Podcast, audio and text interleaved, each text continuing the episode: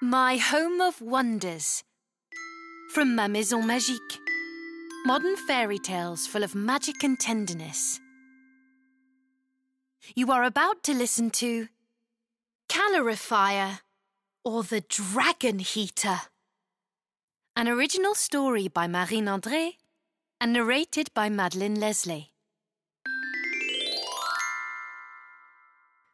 There was nothing Arthur loved more than a week's holiday at his grandma's house. How happy he was! The huge grey stone house looked majestic, surrounded by a garden of blossoming fruit trees. The only trouble was, on this particular holiday, winter was coming on fast. The house was always far too cold at winter time, and Arthur much preferred the cosy warmth of his father's flat in the city. On his first day, Arthur was already feeling extremely cold. Nanny! Nanny! begged Arthur. Can you do something with the heating, please? I'm far too cold. Arthur's grandma rolled her eyes. She had been hearing the same refrain since Arthur had got out of bed. She bristled and folded her arms. Arthur, I've raised the temperature on the radiator twice, and you're not even wearing your jumper. Of course you'll get chilly if you're only wearing a t-shirt. Arthur grumbled and went off to put on his blue pullover made of thick, soft wool. Admittedly, he felt a little more comfortable, but an hour later he was cold again. Nanny! Nanny! Arthur shouted again. I've put my jumper on, but I'm still so cold. His grandmother tutted. Oh, Arthur, for goodness sake! No wonder you're cold. Look at those poor little bare feet. You ought to be wearing socks, young man. Just go and put some on and you'll feel much better. And while you're at it, why not go and do a little exercise instead of lying on the sofa? That'll warm you up in no time. The dog looks like he could do with a run around. or why not help me with the cooking? Obediently, Arthur pulled on his socks, wiggling his toes into the cotton. He glanced into the kitchen and saw that his grandma was humming to herself contentedly. Slyly, he slumped back down on the sofa. He didn't have any interest in cooking or playing with the dog.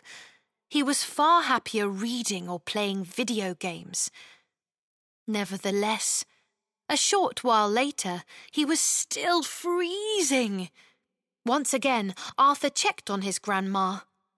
When he was sure she wasn't looking, he went to adjust the radiator without asking permission. As he raised his finger towards the thermostat, Arthur noticed a green mist coiling around the radiator.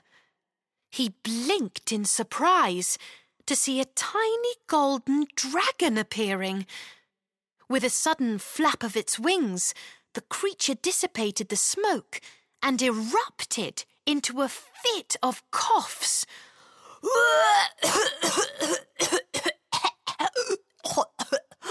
Arthur! Hello! The creature announced once he had recovered. I am Calorifier.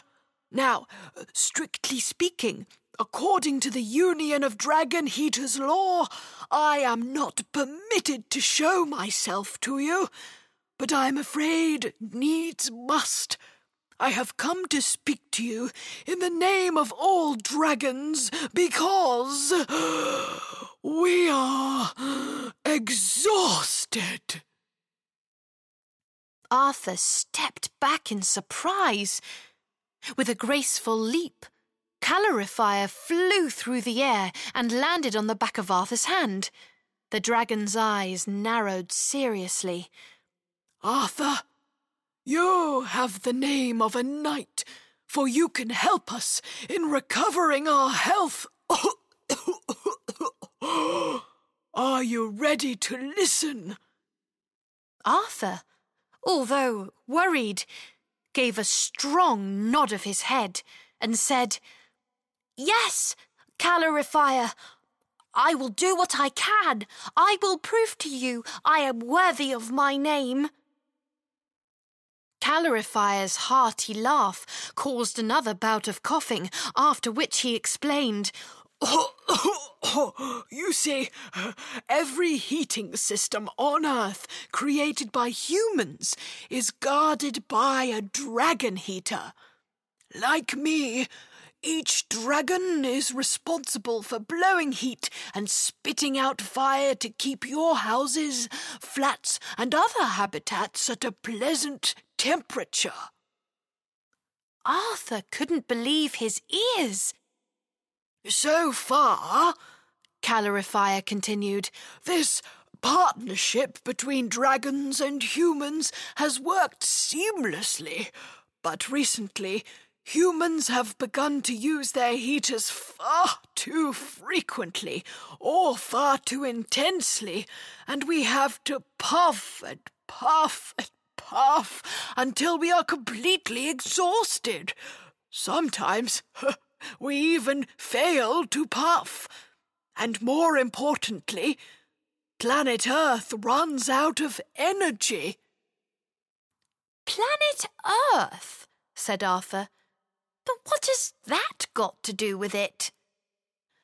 Calorifier raised a finger.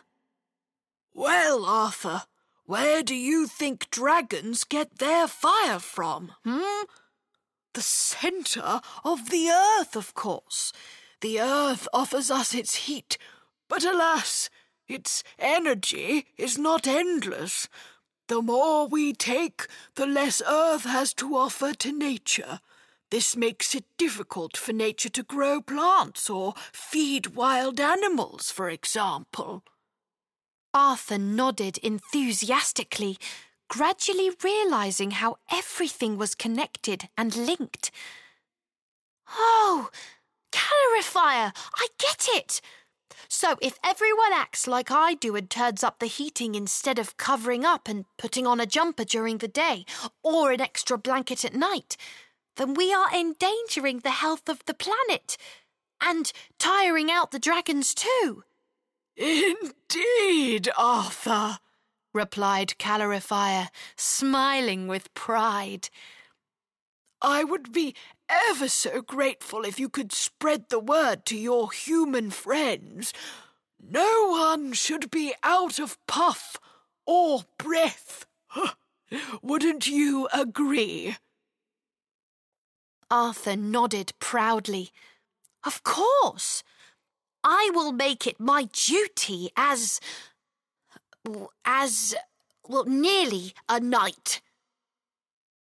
With a beat of his tiny magical wings, Calorifier flew back towards the radiator and disappeared in a haze of green mist. From that day on, Arthur always tried to wear his jumper in winter and made sure to pass on the dragon's wise words to his father whenever he tried to crank up the heating in his city flat. He has tried many times to meet the dragon heater in charge of his flat, but as they had been using the heating less and less, Arthur had little hope of him ever showing up. But one dragon heater is enough for any lifetime, and Arthur would always keep Calorifier's message in his heart. The earth must not run out of energy. And every day, in lots of little ways, Arthur is contributing to this as much as he can and truly earning his title of knight. But instead of weapons, he'd stick to his jumpers and blankets. You have been listening to Calorifier or The Dragon Heater. An original tale by Marine André and read by Madeleine Leslay. If you liked this episode, then please share with your friends and drop us likes and comments. And to find out about our next stories in English, go to your usual podcast player every Saturday. This was My Home of Wonders from Ma Maison Magique. Modern fairy tales full of magic and tenderness.